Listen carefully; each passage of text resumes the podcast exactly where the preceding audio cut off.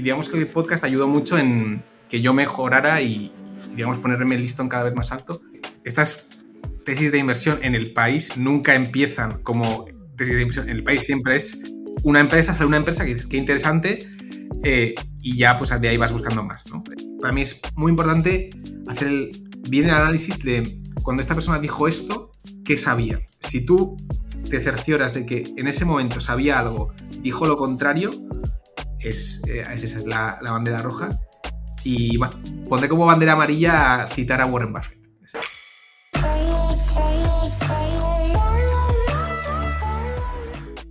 ¿Cómo estás, Carlos? ¿Cómo va todo? Bienvenido al podcast. Bueno, gracias a ti, Sergio, gracias a Rodri también por, por tenerme en el podcast. Y bueno, eh, va a ser la primera vez que hablo como asesor de Cornamus, así que va a ser un poco diferente para mí. Así que gracias. Genial, genial. Pues eh, tenía muchas ganas de volver a hablar contigo. Ya te hemos tenido en algún otro episodio. Y aparte, pues tenía muchas ganas de hablar de, este nuevo proyecto de Cornamusa. Pero antes, Rodri, ¿cómo estás? ¿Cómo va todo? Yo estoy deprimido. Hemos perdido contra Marruecos, así que encima en penaltis, tres penaltis fallados, pues imagínate, ¿no? Eh, muy mal, muy mal. Pero bueno, por otro lado estoy contento que, tenemos aquí a Carlos, que es la primera vez que, va a hacer una entrevista y va a ser con nosotros. Entonces, por ese lado, muchas ganas, ¿no? De, ver un poco impresiones de, inversión, de, de, su nuevo proyecto, etcétera. Pues sí, sí. Aparte, Carlos, eres uno de nuestros gestores favoritos, de los que más seguimos. Así que, ¿cómo han ido estos primeros pasos con el proyecto de Cornamusa? ¿Cómo lo has vivido? Sí, bueno, eh, es, interesante, ¿no? Porque dices que es, un nuevo proyecto, pero yo llevo asesorando Cornamusa desde mm, hace año y medio, desde mayo de 2021. Y bueno, pues han cambiado muchas cosas y, evidentemente no es lo mismo ser un inversor privado que asesora un fondo. Bueno, eh, no es fácil, no es fácil, pero te vas adaptando. Para mí también es como si tu hobby es jugar al fútbol y, luego pasas a jugar en un equipo profesional y empiezas a, jugar la Champions, que está muy bien jugar la Champions, pero claro, eh, hay presión por, hacerlo bien. Eh, bueno, es, otro, es otra cosa. Entonces, este año y medio ha servido mucho para eso y, también pues me alegro de haber empezado poco a poco también en ese sentido para, ir ganando confianza y, aprender. Es que precisamente eso te quería comentar, porque ahora acabas de decir que llevas un año y medio con el proyecto y seguramente que mucha gente se habrá sorprendido porque a pesar de tener uno de los podcasts de España más escuchados de, finanzas, pues no has llegado a hablar mucho de este proyecto, al menos yo no te he escuchado, ¿no? Entonces te quería preguntar qué hay detrás de este secretismo, si es que te has enfocado los primeros años en, el track record y no has querido eh, hablar mucho de ello, o es que prefieres tener más un, crecimiento más orgánico, diríamos. Bueno, eh, a ver, a mí hay ciertas cosas del sector que, no me hacen mucha gracia y una de ellas es que hay cierto marketing, cierto, bueno, no sé cómo decirlo, ¿no? Eh, digamos, hablar mucho de frases de, Warren Buffett, etcétera, y a mí no, no me gusta, eh, y, yo en general no quiero convencer a nadie de nada, ¿no? Yo, no, o sea, yo quiero hacer mi, trabajo y de alguna forma que, la gente lo vea y, si le gusta, pues eh, piense en, en, invertir. Entonces, bueno, eh, ha sido una mezcla. Uno, que no, va en mi personalidad eh, dar toda esa información e intentar atraer a la gente. Y luego también está la parte de que no es lo mismo tener un o asesorar un fondo con un millón de euros bajo gestión que cuatro, que cinco, que diez. Eh, bueno, no, no, es lo mismo en cuestión de liquidez. Por ejemplo, al inversor privado muchas veces la liquidez de una acción no, le suele importar, en un fondo no, no es así. Entonces, yo creo que es, y ha sido una decisión correcta, creo que se está eh, mostrando que ha sido una decisión correcta el ir poco a poco eh, con esas entradas, como decías, orgánicas, que luego también cuando vienen, digamos, mercados más duros, pues también son más sólidas, ¿no? no el, fondo tiene la, buena cosa que, no sale, o sea, apenas hay partícipes que, dejan de invertir, entonces, bueno, eso yo entiendo que es un lujo, que, no cualquiera puede decirlo y que quizás si se hubiese tenido otra política de comunicación, pues mm, bueno, todo sería más volátil, más peligroso. Y entonces, pues bueno, mm, por nada del mundo querría cambiar eh, eso, ya que, bueno, la mejor forma de hacer track record pues es teniendo una base de inversores sólida, eh, con, entradas y salidas pues bastante ordenadas. Y eso es un poco la clave.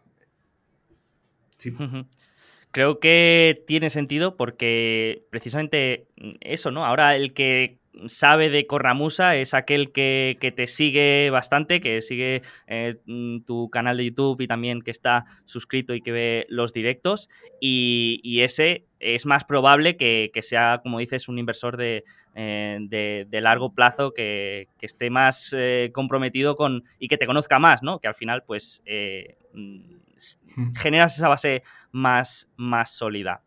Y otra cosa curiosa ha sido un poco el camino de, desde que empezaste en el mundo de la inversión hasta llegar ahora a, asesorar un fondo. ¿Cómo ha sido un poco este camino y, cuándo mm, viste que, no sé si hubo algún momento en el que pasaste a decir, bueno, esto se me da bien eh, y me gusta hacerlo, a decir, oye, pues creo que puedo llegar a hacerlo de manera profesional y a asesorar un fondo. No sé si hubo algún momento o, fue algo más orgánico. Sí, ahí, bueno, es, muy interesante la pregunta y de hecho a mí es ese clic de cuando alguien dice, ah, mira, pues creo que, pues, pues que puedo valer para esto. A mí ese clic me parece muy interesante y me gusta mucho oírlo en, otras personas. ¿no? Pero lo, curioso de, de Iceberg de Valor es que yo en 2017 quería escuchar un podcast en español de finanzas y no había, o no, yo no lo encontré. Entonces, bueno, a mí me da vergüenza eh, tener un podcast, pero bueno, dije que si no lo podía escuchar, pues que lo tendría que hacer yo. Y entonces, pues como con la novedad, y, aunque no creo que fuesen buenos episodios, o bueno, no, creo que fuese una maravilla el podcast, pero al ser el primero, eh, pues ganó, ganó en popularidad, fui eh, cada vez teniendo más, más oyentes y siendo conocido. Entonces, eso fue un poco la primera fase y, digamos que el podcast ayudó mucho en que yo mejorara y, digamos, ponerme el listón cada vez más alto. Fue muy interesante. Eh, y luego, también hubo pequeñas anécdotas que, me acuerdo que a, Valentum le escribí un correo para hablar de, una empresa y Luis de Blas me dijo, no, pues cuando sea, pásate aquí a tomarte un café. Entonces dije, bueno, pues yo, a mí, si me tiras eh, eso, yo, tengo, que o coger la, oportunidad y me fui a Madrid, visité a, me acuerdo que a Valentum y me acuerdo también que fui con el libro de mm, eh, Fooling All of the People, no, Some, of the People All of the Time de, David Einhorn, que solían decir que era como su favorito y, se lo llevé para, para firmarlo y bueno, bueno que, fue como una anécdota curiosa y, y me acuerdo que Luis de Blas también me dijo, oye, pero tú ¿cómo vas a hacer para entrar en esto? y fue la primera vez como, oye, pero si nadie ha dicho que yo quiera entrar en este mundo, ¿no? Y, Lo estaba dando por hecho, ¿no? Ya que querías. Claro, claro. Eh, entonces, bueno, que fue eh, un primer momento, un primer hito de, vale, pues este mundo me gusta y quizás puedo valer. Pero en ese momento, eso sería 2018 por ahí, yo todavía no, no me había demostrado a mí mismo que yo era buen inversor o que yo pudiese valer. Entonces fue a, través del tiempo que hubo varios casos de éxito, por así decirlo, que me llevaron a pensar que sí que, que, dieron el clic. ¿no? Fue, por ejemplo, el tema del juego online en Estados Unidos que, se legalizó y, y, es un tema que se tardó bastante en descubrir en Europa, pero yo, que también lo descubrí por un podcast que que la gente cruzaba el puente de New York para ir a Nueva Jersey a, hacer la apuesta en, William Hill, etc. Entonces, bueno, eh, ahí hubo eh, aciertos, eh, Expel también fue un acierto muy, muy grande, em, también pues, Angie, AC, B. Riley, y, entonces llegó un punto donde entre los años 2018 2021 hubo aciertos en, en empresas de crecimiento, en empresas de y luego ya al final incluso en, Italia, en, empresas más value, o sea, fue un cúmulo de aciertos en muchas empresas de tipos muy diferentes que me demostraron a mí mismo que podría valer, ¿no? Y, creo que también las rentabilidades de esos tiempos fueron demasiado buenas, que, ahora vemos esa época y nos acordamos como si fuera una época de loca de rentabilidades y yo admito pues que de alguna forma me, entré en eso y, me, aproveché de, esa época loca, pero había también algo, algo verdadero y, es así como, como me demuestra a mí mismo. ¿Y estabas muy concentrado? No, no. Eh, más de un 10, un 12% nunca tuve en, ningún valor. Entonces, y, en general, era, si llegaba a esos puntos era porque dejaba correr, no porque comprase eh, mucho más. Entonces, bueno, que, si el éxito hubiese sido solo un sector, eh, solo una empresa, dos empresas, pues tampoco te demuestras a ti tanto si ha sido suerte, no ha sido suerte.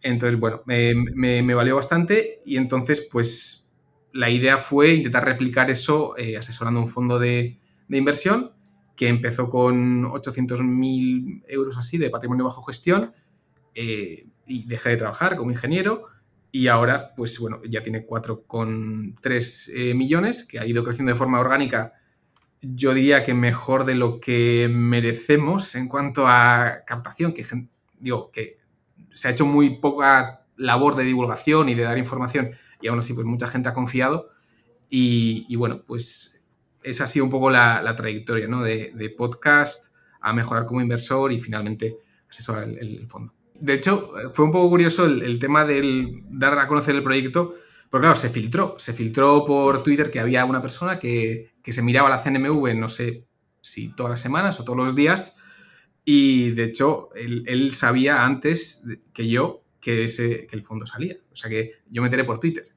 Eh, pero, el de Rankia? Sí, el, tío de Rankia. Un eh, chico de y, Rankia, Y claro, y yo pienso que yo, si eso no se hubiese filtrado, yo no hubiese dicho nada. Y realmente que ese, esa filtración ha sido buena. Entonces, bueno, ahí también he aprendido que tengo que forzarme un poco. O sea, me cuesta divulgar o, digamos, venderme a mí mismo y tengo que intentar hacer estas labores que, me cuestan un poco más. Y por eso también estoy en el podcast, vamos. Genial, genial. Pues eh, como te digo, mm, muy contentos que, que, te hayas animado con este proyecto. Y precisamente entre todos estos partícipes que hemos comentado, pues aquí se encuentra uno más y, bueno, y quien esté interesado, pues es un fondo accesible a todo el mundo, ya sea a través de My Investor o de las plataformas habituales. Y ahora quería un poco, aparte de conocer esta faceta que, menos te gusta de, comercial, quería hablar un poco del estilo de inversión. Y yo creo que la primera pregunta obligada es la de, en el eje de cenizo e iluso, ¿en qué rango te encontrarías tú? Bien, hay que, tienes que pagar royalties ¿eh? por decir eh, iluso. Pero em, ahí, a nivel personal y a nivel inversor, creo que soy un poco diferente porque a nivel personal soy muy cenizo, o sea, soy 100% cenizo. Eh, bueno, para, que la gente em, no, sí, sí, ponlo, sepa. en contexto. Yo me he dado cuenta, o mi percepción es que la gente suele tener un sesgo a, a ser o más cenizo o más iluso especialmente en el mundo de la, inversión, ¿no? Hay, gente que le gusta mucho el crecimiento y ve el futuro, el crecimiento exponencial y, digamos, es, ilusa, ¿no? Que, puede acertar o no puede acertar, pero tiene ese sesgo a querer creer, eh, bueno, que el futuro va a ser siempre mejor que el pasado, etc.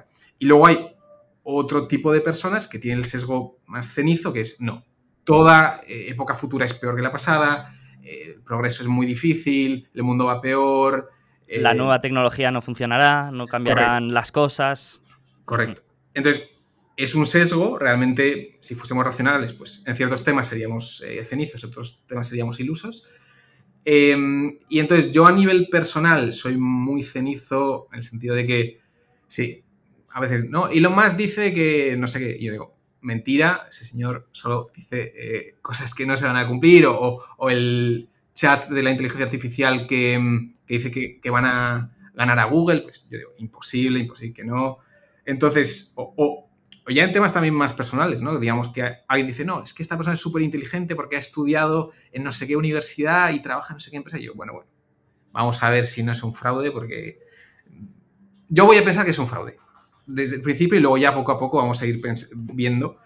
Entonces, como soy muy escéptico y soy como una persona de, 80 años en, un cuerpo de, persona de 30, y me, gustaría decir que soy el, mismo inversor que en persona, pero no es verdad, porque normalmente eh, las empresas que quizás yo coincido con otro inversor, siempre suelo tener mejores expectativas, mejores, eh, espero mejores márgenes, o sea, sí que me despiertan más ilusión, ¿no? Y, siempre pienso que la gente es especialmente conservadora, haciendo eh, modelos, y, bueno, entonces yo creo que a nivel inversor sí que soy quizás 60% iluso, 40% cenizo, eh, a nivel personal 100% cenizo, y vamos, se, sale de la escala.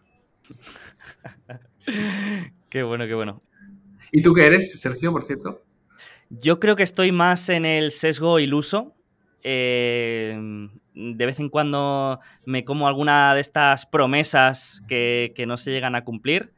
En otros aspectos también, quizá, estoy en el, en el eje más cercano al cenizo, pero yo me definiría más en, iluso. Eh, yo cuando veo, he visto el chat ese de inteligencia artificial, ya se me han despertado todas las posibilidades que puede haber y ya he empezado a, ver cosas que, que bueno, que he dicho, madre mía, eh, hay que buscar un nuevo trabajo, hay que avisar a todo el mundo que, el año que viene ya no van a tener el mismo trabajo, eh, todo esto.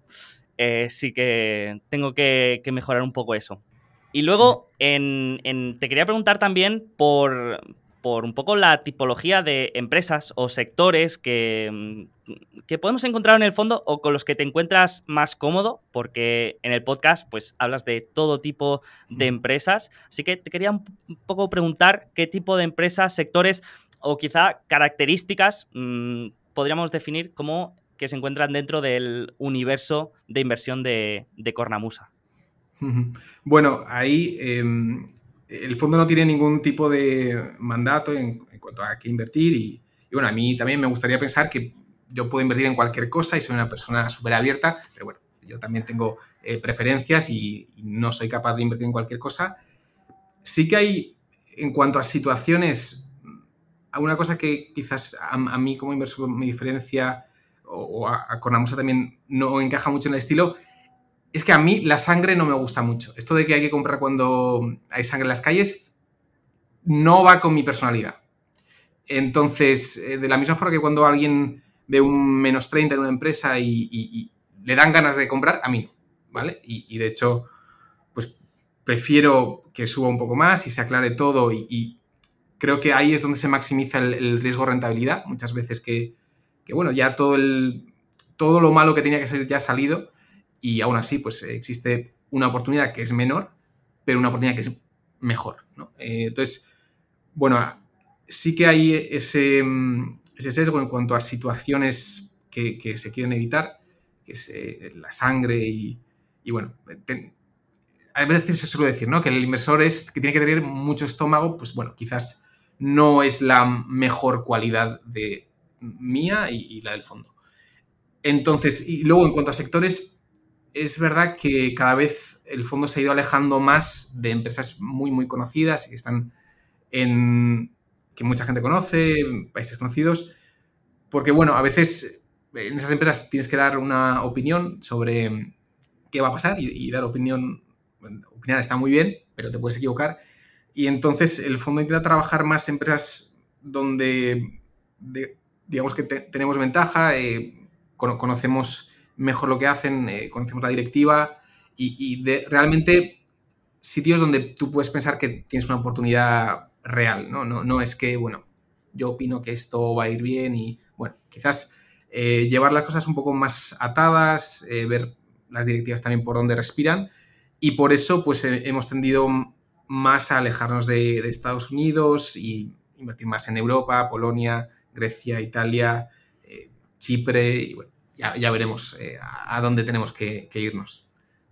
Es un poco. Y, en cuanto a, crecimiento valor, ¿no? que muchas veces es el esquema, yo creo que sí que hay un sesgo de crecimiento eh, que, bueno, que ha afectado también a, los retornos, porque no, ha sido el, mejor, la mejor época para, el sesgo de crecimiento. Pero bueno, sí, un poco con sesgo de crecimiento. Qué bueno, qué bueno. Otra cosa que, quizá los que más te siguen, pues quizás habrán dado cuenta, es que también mm, hablas bastante de el contexto macroeconómico y, sobre todo en los directos es algo que pues, siempre comentas eh, algún aspecto, siempre estás mirando algún, algún indicador. Entonces te quería preguntar mm, por esto, eh, por el peso que tiene el contexto macro en tu proceso de, análisis y de toma de decisión y, si tiene algún peso, pues qué, es lo que mm, en más te sueles fijar. Bueno, eh, yo creo que históricamente, en el fondo, nos hemos fijado demasiado poco en, el tema macro y, vamos, en el último año y medio es lo que más ha afectado. Entonces, es importante que, nunca vamos a ser expertos en, eso, pero por lo menos saber qué, es lo que hay, qué es lo que piensa eh, otra gente. Y, en ese sentido, para mí es importante entender que quizás tú una empresa del, portfolio piensas que, no es cíclica, ¿no? O, que, que no es discrecional, pero quizás el mercado sí que piensa que es discrecional. Entonces, creo que el tema macro sí que sirve para decir, vale, yo opino muchas cosas, yo pienso que, y creo que esto se va a demostrar cuando venga una recesión, que esta empresa eh, lo va a hacer mucho mejor, pero el mercado a día de hoy no piensa eso. Entonces, tener mucho cuidado con los pesos en, ese tipo de tesis, en ese tipo de empresa, ¿no? Porque, vale, que, finalmente quizás tu tesis de que no es cíclica se va a confirmar, efectivamente, pero eh, quizás la acción hace un menos 50 o menos 60, porque hasta que se vaya a demostrar eso, pues necesitas que pasen muchos meses, muchos resultados, ¿no? No, no vale una presentación de resultados para que, para que esa tesis se confirme. Por lo tanto, eh, bueno, sí que eh, prestamos atención al tema macro para pesos y, no, digamos, eh, perder muchos puntos aún teniendo razón, pero quizás que por tema macro puedan venir grandes bajadas y intentar un poco gestionar mejor las posiciones. Pero, por ejemplo, tocáis un tema materias primas, aunque sea la parte de macro, pero no en, en acciones específicas, ¿no? pero sí un poco cómo afecta todo al portafolio. Claro, sí, sí, sí. Es, Bueno, y el tema de inflación son temas muy interesantes. Em, no, no, por lo general no invertimos en empresas de materias primas, pues por eso, ¿no? Porque dependen de una variable que es muy difícil de predecir. Eh, pero sí, sí, a nivel de cómo afectan a las empresas, sí.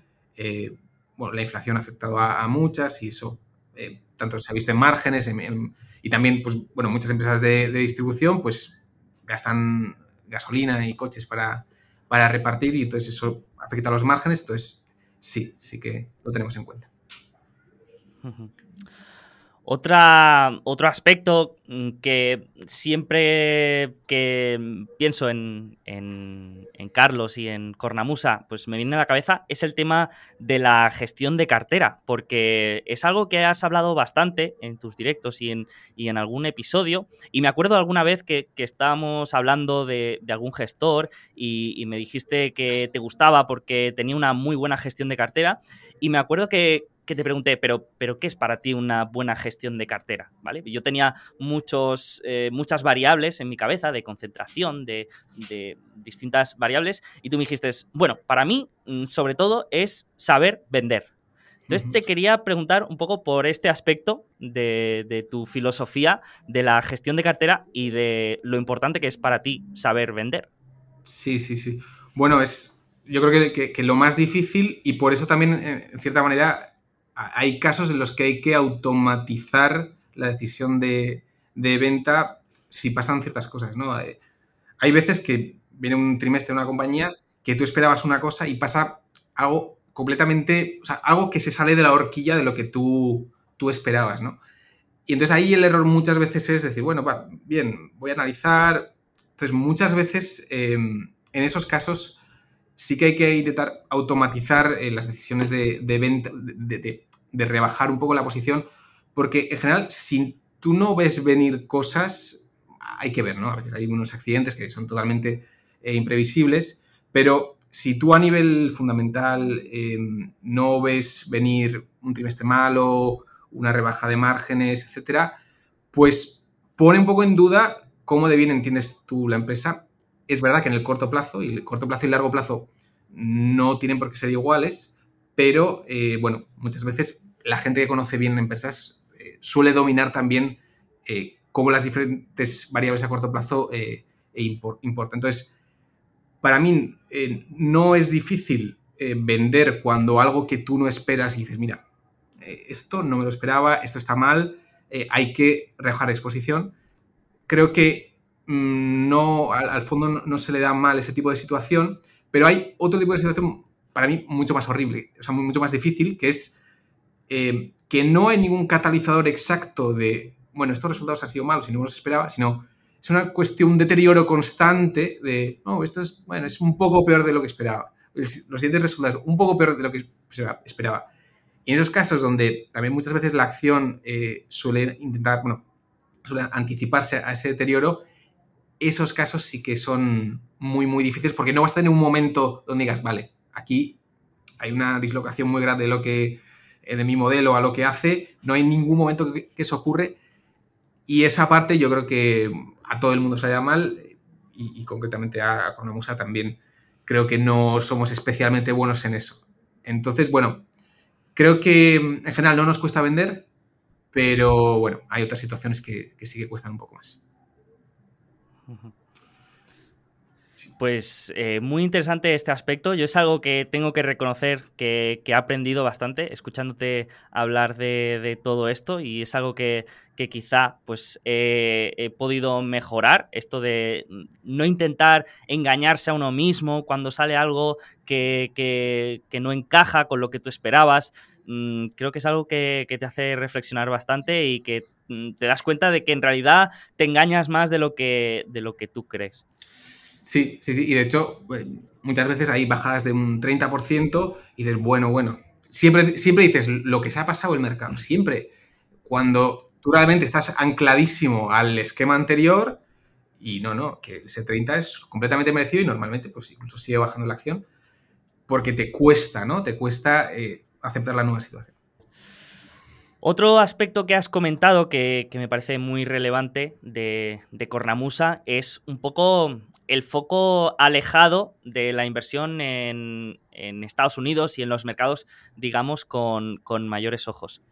Aquí yo tengo que reconocer que también si dibujáramos otro eje de proamericano y antiamericano, yo estaría casi muy cerca del 100% proamericano, pero eh, en, Cornamusa, pues podemos ver que hay un, gran peso de países mm, tanto de, Europa como en mercados con, menos ojos, ¿no? Y te quería preguntar la diferencia, sobre todo, que ves de gobierno y cultura corporativa entre Europa y, Estados Unidos. Bien, bueno, eh, es un tema súper interesante y el tema del gobierno corporativo también, ¿no? Porque yo creo que en, empresas anglosajonas, eh, creo que la directiva y, ha ocurrido muchas veces, donde vienen unos resultados malos y, tiene un roadshow que, falta un mes para que presenten y ya se saben los resultados, y son súper positivos, ¿no? Y, súper, o sea, completamente, que puedes salir de, ese evento y decir, joder, que, que, bien va a ir esta empresa, ¿no? Y que luego presentan y es un absoluto desastre, la acción cae un 30 o un 40%, y entonces eso en empresas tanto americanas, también británicas, yo creo que ocurre mucho, yo creo que está bien, ¿no? Porque tampoco te pueden revelar lo que va a ocurrir. Eh, yo también diría que cuando las cosas no van bien, mejor no ser muy optimista. Y a veces hay casos donde no entiendo, no entiendo lo, que pasa por la mente de la gente para ser eh, falsamente tan optimista, pero bueno, eso ocurre mucho en, Estados Unidos e Inglaterra. Yo creo que en Europa, a las directivas y en cuanto al gobierno corporativo, sí que puedes ver por dónde respiran un poco más. Y algunos son mejores en cuanto a información no pública que otros, eh, pero sí que si estás encima y haces un trabajo y estás cerca, pues puedes ir viendo eh, por dónde van las cosas. Entonces, sí que veo eh, que, cuando haces trabajo en Europa, puedes, digamos, entender mejor cómo van las empresas, no día a día, pero cómo van en, cada momento. Entonces, eso sí que es lo que veo.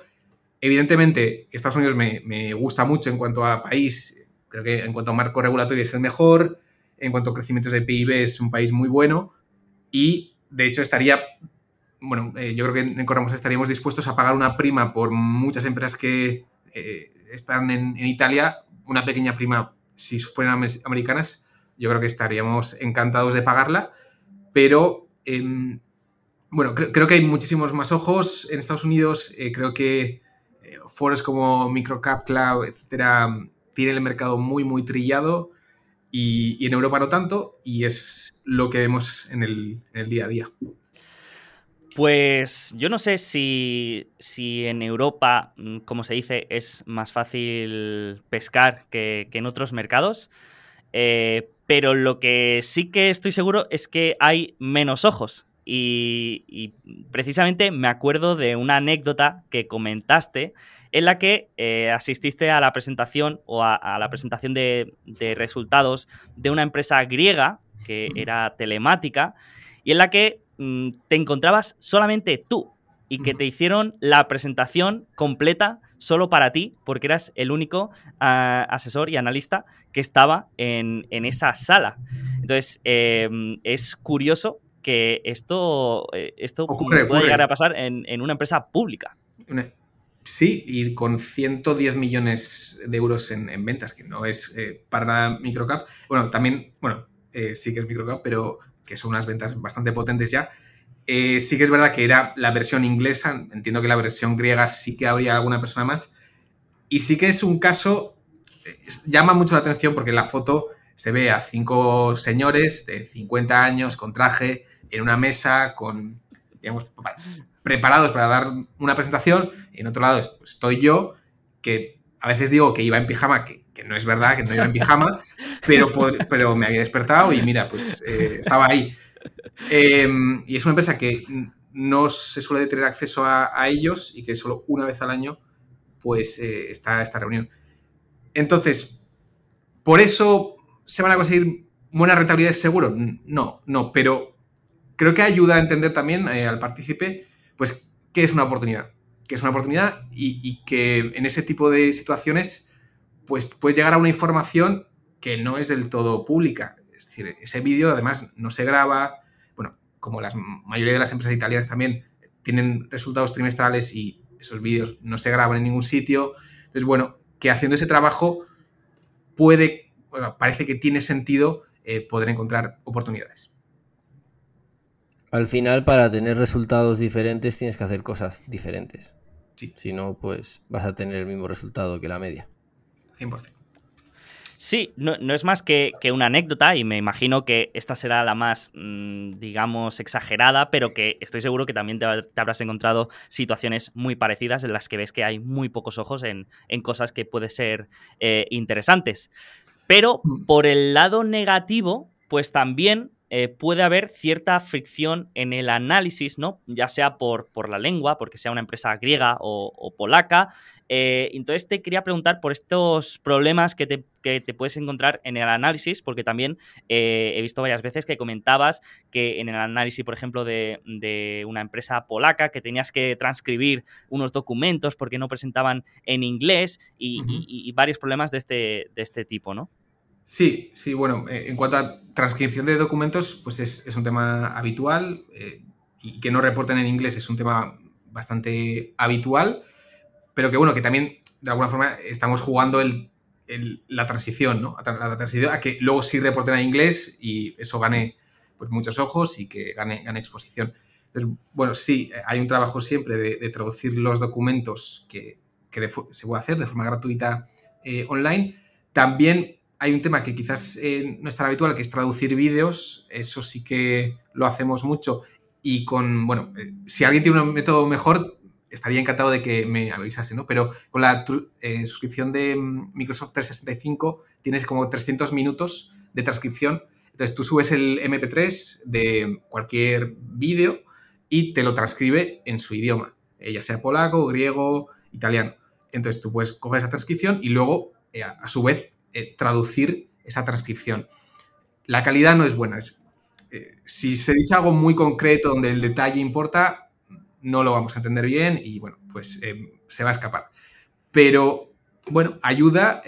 yo me traduzco bastantes conferencias. Bueno, Autopartner hizo un vídeo de Sellside lo grabo todo en polaco, entonces luego lo, subo. Bueno, es algo que sirve y, creo que es algo que hay que hacer. Así que eso. Y te quería proponer para mm, hacernos una idea del trabajo que, hay detrás, ya no solo de, analizar una empresa, sino en este caso que se invierte en geografías quizá que no estás muy, muy habituado, eh, ¿qué es lo que te llama la atención o, lo que te gusta o en qué dedicas parte del análisis, digamos, eh, a nivel país? Eh, por ejemplo, de una zona geográfica en la que hay un gran peso en Cornamusa, que es Italia. Entonces, por ejemplo, en este caso, ¿qué es lo que te parece más atractivo? ¿Qué es lo que has visto que, es interesante? Y, qué cosas del país intentas analizar o, seguir? Bien, bueno, es que lo de Italia es interesante porque realmente Italia como país tampoco es que me parezca un país tan atractivo, ¿no? Es verdad que es un país desarrollado, un marco regulatorio, pues, ok. A nivel político suele tener bastantes variaciones, eso, no es positivo. Eh, y bueno, no, yo no diría que es un buen país, ¿no? Quizás si hablamos de Polonia, Polonia sí que me parece un país mejor eh, objetivamente para invertir en cuanto a crecimientos de PIB, estabilidad política, me parece que está mejor. En Italia lo que pasa es, eh, me interesa el mercado cotizado. O sea, salen muchas empresas a cotizar, eh, salen muchas empresas pequeñas, que muchas son malas empresas, con directiva muy promocional, que, están mintiendo. Además, bueno, los italianos tienen fama de mentir. Es verdad. Pero hay, por, por estadística, tienen que salir algunas empresas buenas y yo creo que, sí que salen buenas. Y me gusta eh, que en cierta forma estoy dentro del circuito de los sell sides de, Italia, de, las empresas, es decir, eh, que si Integrae, sin CFO, sin... Em, o sea, hay, una serie de, sell sides que te dan acceso a, la directiva, que te dan acceso a, las, eh, a los vídeos de, los resultados trimestrales que no son públicos. Entonces, y, puedes hablar con ellos, puedes ver también el sell side por donde respira, porque, bueno, no deja de tener contacto con, con la directiva también. Entonces, lo que me gusta es eso, o sea, cómo está organizado el mercado cotizado, que yo creo que da lugar a oportunidades eh, que en otros sitios pues, no, no existen. Ojalá que, España tuviese tantas empresas, ojalá tuviese ese circuito de, de sell sites y, algún día lo tendrá quizás. Yo solo he tenido dos problemas con management y uno ha sido en Italia y el otro ha sido en Polonia. Pero eso no quita que sigo mirando las dos, eh, los dos países. O sea, al final sé lo que hay, pero tengo que ir con, mucho cuidado. Sobre el tema del sell side, el problema es que ese sell side lo paga la, empresa. 100%. Entonces, a mí es que no me vale para mucho, la verdad, porque es que mm, yo he visto muchas empresas italianas que empiezan con el IPO, yo que sé, a 10 euros el target price, va subiendo, aunque los fundamentales, hay cosas que son muy red flag y siguen aumentándolo según el precio va subiendo. Sí, sí. Y a mí eso no me gusta nada, pero, pero bueno, ah. entiendo que para, entender de inicio la empresa está muy bien. Mejor que ir ciego y, ya tener un report de 20, 30 páginas explicándote más o menos cómo, qué hace la empresa, está muy bien. A, mí, más que el informe en sí del sell side, eh, a mí me gusta el contacto con la persona que, ha escrito el, el sell side, porque claro, es una persona que normalmente no tienen un criterio inversor muy bueno, ¿vale? Que, un día te habla de, Digital Value y te dice que bien va y, ha entrado literalmente en, las webs públicas de, qué contratos está ganando Digital Value y me parece súper interesante. Y a la vez te pichea una empresa de hidrógeno en Italia y dices, hostia, tío, pero no, te estás aclarando muy bien eh, que es una buena empresa, que no es una... Entonces, eh, no, tienen, creo yo, mucho criterio, pero sí que están encima. Eh, es verdad que les pagan, pero mm, tiene información del día, no, del día a día, pero muy reciente. Eh, bueno, me gusta eh, ese contacto. Genial, genial. Pues yo creo que ya nos podemos hacer un poco una idea de, la filosofía de inversión de, Carlos. Y mm, como sabes, a, a, los oyentes, pues siempre les gusta conocer un poco algunos casos de inversión, algunas ideas del fondo. Entonces te quería proponer también hablar de algunos sectores o algunas eh, tipologías de empresas que yo creo que, en el fondo pues se pueden, se pueden encontrar. Entonces, eh, te quería proponer, por ejemplo, empezar a hablar de los distribuidores polacos, que hay varias empresas y que también pues, suponen un, peso importante en la cartera. A ver qué nos podías contar de, estas empresas y, qué es lo que te parece atractivo. Bien, bien, bueno, a mí en general los distribuidores me suelen gustar eh, porque creo que son negocios más o menos sencillos que, eh, y son negocios locales, es decir, mm, pues por ahora, por ejemplo, ¿no? un sector que está muy caliente son las bombas de calor, eh, pues digamos que yo encuentro una empresa de bombas de calor en Polonia, pues va a estar muy bien, pero las bombas de, hacer bombas de calor es un negocio que no tiene por qué ser local, ¿no? Si Nive o en otra empresa consigue hacer una bomba de calor mejor, pues porque esa empresa polaca de bombas de calor tiene que existir. No, no hay una razón donde a largo plazo el, valor terminal sea completamente claro. ¿no? Pero en distribuidores, a ser un negocio pues, casi logístico y un negocio local, pues sí que eh, el valor terminal es bastante más claro, en mi opinión. Eh, históricamente han sido buenos negocios en diferentes países, ¿no? Si Fastenal en Estados Unidos, Monotaro en Japón. Bueno, hay, eh, digamos que un sector bueno para invertir, fácil de entender en cuanto a rotación de inventario, tener máximo número de clientes, máximo número de productos y digamos ese pseudo efecto red que se crea en, los distribuidores. Entonces, bueno, como sector me suele gustar, creo que lo suelo entender bien. Y luego en Polonia, pues se da el caso. De hecho, el, otro día vi el mapa este de en cada país europeo qué negocio es el más eh, grande, ¿no? Y creo que Polonia, eh, la distribución de piezas de, automóvil es el, como el sector más grande, que me pareció curioso. No, sé si era el sector más grande o las exportaciones más importantes de cada país. Seguramente era eso. Y, Logística es muy importante. Sí, sí, bueno, y, además que tienen eh, precios más bajos por ser polacos también. Bueno, es, es un caso interesante. Y, sí, es verdad que Polonia también a nivel logístico está muy bien colocada cerca de Alemania y, a futuro también va a ser súper importante. Ahora también con, los temas del, del, reshoring, etcétera, que es, va, a ser temas clave. Entonces, en Polonia, eh, tiene tres eh, distribuidores, de hecho, eh, Team y Grodno, que son del sector electrotécnico, que es, bueno, distribución de cables, distribución de, enchufes, todo tipo de cosas que esa parte pues tampoco tiene muchísimo crecimiento. Y luego está la parte solar, eh, bombas de calor, que sí que tiene mucho crecimiento. Entonces, bueno, em, es un sector que históricamente, o sea, que a futuro tiene que crecer por, la electrificación de la sociedad. Tampoco unas tasas elevadísimas, pero bueno, sí que se da el hecho de que TIM tiene un modelo de negocio pues, bastante particular y, que en otros países ha, ganado.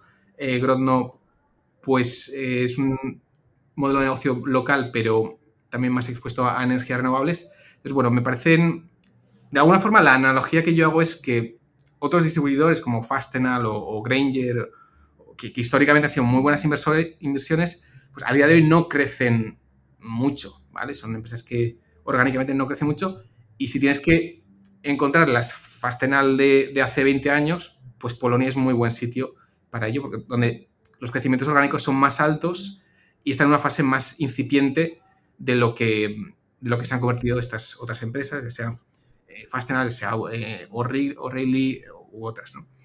Entonces, bueno, eh, sector electrotécnico Team y Grondo y luego em, piezas de, automóvil Autopartner, que, bueno, es verdad que Autopartner a nivel de coche eléctrico pues, tiene un problema. La compañía, bueno, dice que solo va a afectar al 20% de las ventas, pero seguramente va a ser más pero no deja de ser eh, un royalty a, los kilómetros eh, circulados por coche. ¿no? Cuando algo se te rompe en, tu coche, pues lo, tienes que reparar, porque muchas veces lo, empleas para, ir a trabajar u otras cosas.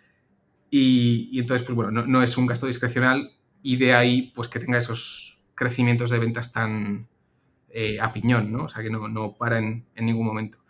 Entonces, bueno, son negocios donde eso importa el número de, de productos que tienes en tu almacén, tener el máximo número de clientes, rotación de inventario. Y bueno, y de hecho en, esas métricas, pues, Team es, un distribuidor muy bueno en cuanto a eficiencia de balance y, retorno sobre el capital tangible. Así que bueno, es un poco los distribuidores polacos. Tú, Rodri, como experto en, Polonia, ¿conocías estas empresas? Eh, sí, Yo, yo sí que eh, conozco bastante Autopartner. Eh, sí que lo que ha dicho Carlos, ¿no? Un poco ahí hay un, unos riesgos que yo le veo a lo del, al tema del coche eléctrico, coche autónomo a largo plazo, pero no solo en, en, Autopartner, en, todas las peers. Y no, no, me ha convencido del todo. Eh, pero, pero bueno, eh, no, no, no, es que no me haya convencido, es que no, no me he sentido suficientemente a gusto para seguir mirando, pero eh, creo que puede ser una oportunidad muy interesante. De hecho, tiene un crecimiento orgánico muy, muy, muy alto lo bueno que tiene Polonia son dos cosas. Eh, uno, que yo creo que la profesionalización de los negocios es bastante más baja que en el resto de Europa, sobre todo si lo comparamos, por ejemplo, con España. Se ve muy fácil en, el tema de los supermercados, como pues, una empresa como Dinos Polska pues, puede crecer a, doble dígito y más aún en, el tema de franquicias o bueno, de supermercados. Eh, sin embargo, pues en España es mucho más maduro hoy en día, no, sería muy difícil ver un, Dinos Polska. Y eso te pasa en casi cualquier negocio. Y otra cosa muy interesante que tiene Polonia es toda la migración que está habiendo por parte de Ucrania. Eh, los la mayor partida de inmigrantes en Polonia que había antes del de la guerra eran ucranianos. Y ahora toda esa gente, todas esas familias que están viviendo en Ucrania y que tenían igual allegados a Polonia, pues se han movido a, Polonia. Estamos hablando de más de 4 millones de, aumento de la población debido a, la guerra. Y eso tiene unos vientos eh, súper atractivos para, el país y para las empresas, sobre todo las de, las de consumo. Pero por otro lado, en el corto plazo, pues están teniendo un problema muy, muy, muy importante con la inflación. De hecho, la inflación creo que en este último mes ha sido del, 18%, una de las más altas en Europa.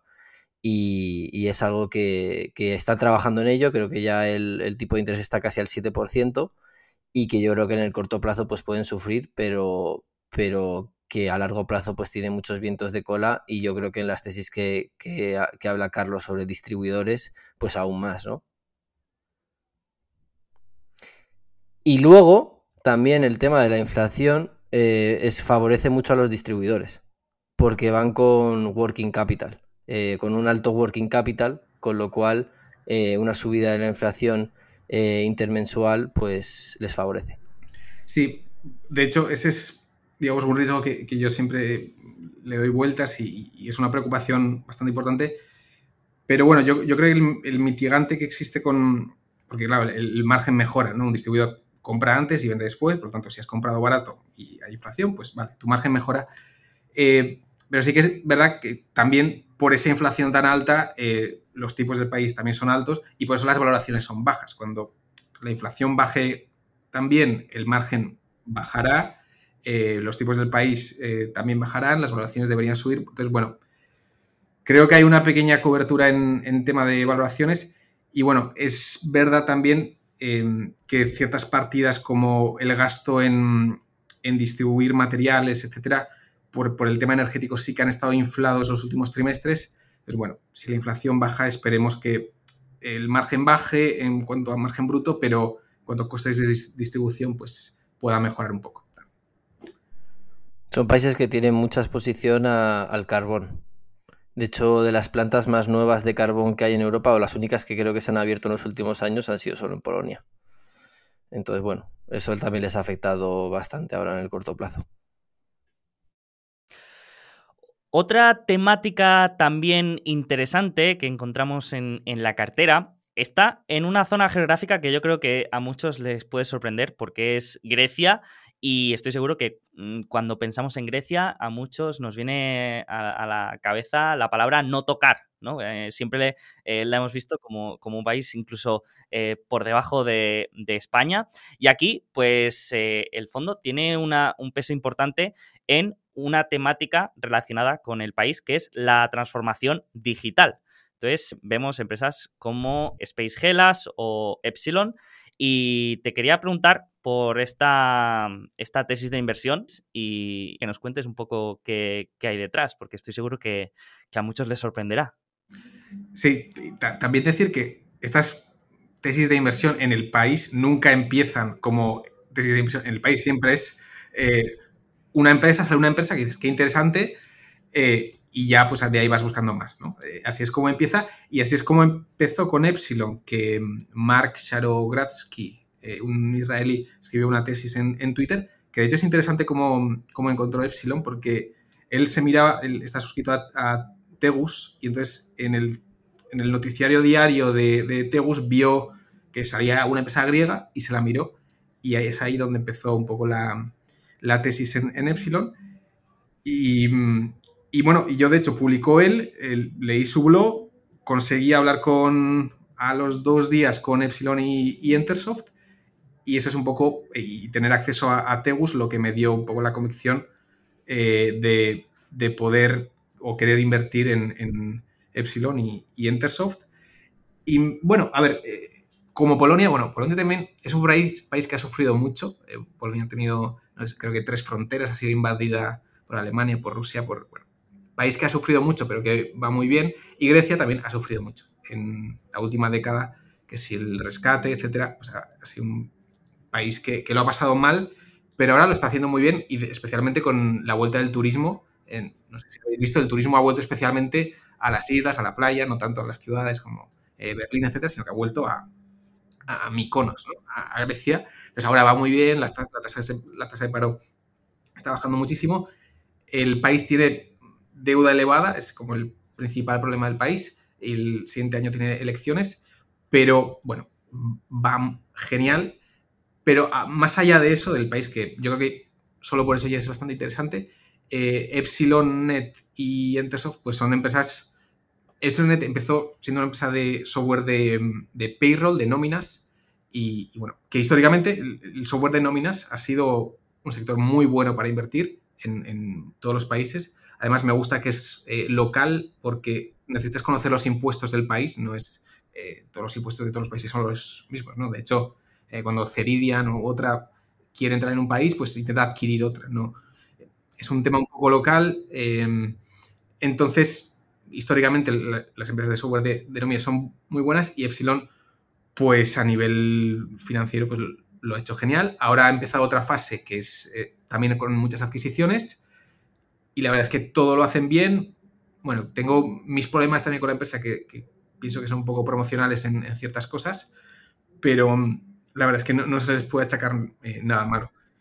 Y a través de Epsilon, pues eh, hemos podido encontrar otras empresas muy interesantes como Entersoft, que está bien porque se expanden internacionalmente a países de mm, Europa Central. O sea, las empresas griegas se expanden a Bulgaria, a Rumanía, que yo creo que está bien hacer adquisiciones y montarte una empresa de software griega, búlgara, eh, rumana, que yo creo que son mercados un poco menos eh, vigilados por, las Constellation de turno, que, también, seguro, pero eh, me parece muy interesante.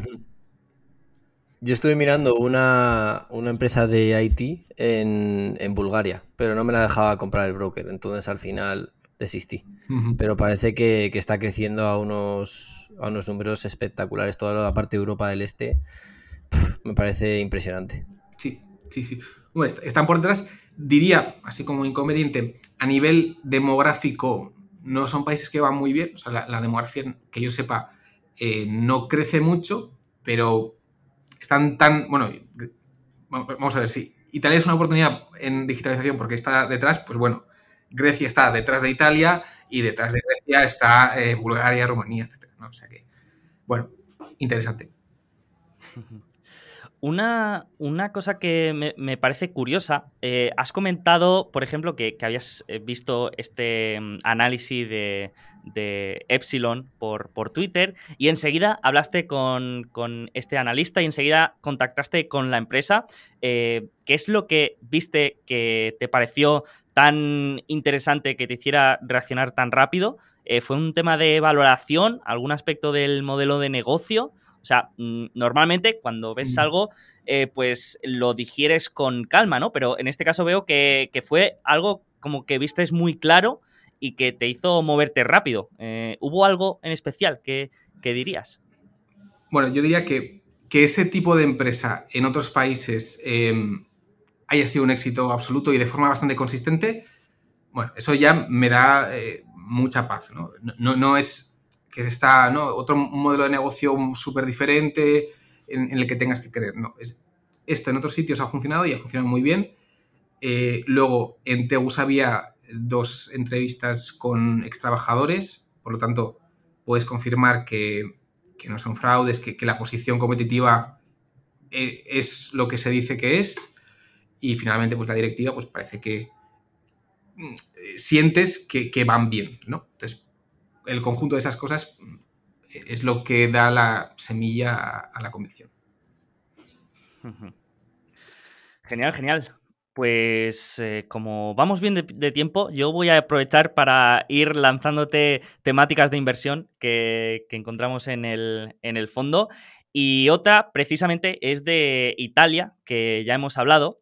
Y la temática está relacionada con la fibra y consultoras como Unidata, Digital Value, eh, Planetel. Entonces, mm, te quería preguntar, ya no por el país, que, lo hemos comentado, sino por, por, esta tesis de inversión. Bien, eh, bueno, eh, es curioso porque España, en cuanto a fibra, está muy avanzada. Es uno de los mejores países, no sé si por detrás de Corea del Sur a nivel de, calidad de Internet, pero otros países europeos como Italia, pues no, no van, no tienen actualizada la, red, utilizan cobre hasta hace eh, no mucho. Y entonces, pues bueno, han surgido empresas que... La primera fue Intred, que salió a cotizar y, lo que hacía es lanzar eh, fibra para mm, empresas en, regiones un poco, no, en ciudades, sino en zonas más alejadas y consiguió muy, buenos retornos. Y, bueno, a ver, lo, interesante de la fibra es que parece que es la tecnología final en cuanto a eh, Internet. Eh, ¿Por qué? Porque eh, antes tú tenías fibra y tenías una velocidad, pero con esa misma infraestructura tú puedes aumentar la velocidad en principio de forma infinita y, por lo tanto esa infraestructura se va a quedar. Es verdad que hay amenazas como el 5G, Starlink, etcétera, que están ahí, pero que tienen pues, problemas. ¿no? Starlink es, es muy caro, el 5G está muy bien, pero que el espectro del 5G se puede saturar. O sea, si de mil apartamentos uno utiliza 5G, pues muy bien, pero si todos empezamos a utilizar pues el, mismo espectro, pues no es posible eh, tener internet. Y, por último, pues lo que pagan los clientes eh, consumidores de Unidata pues son como 20 euros al, mes o 24, es bastante difícil de, competir.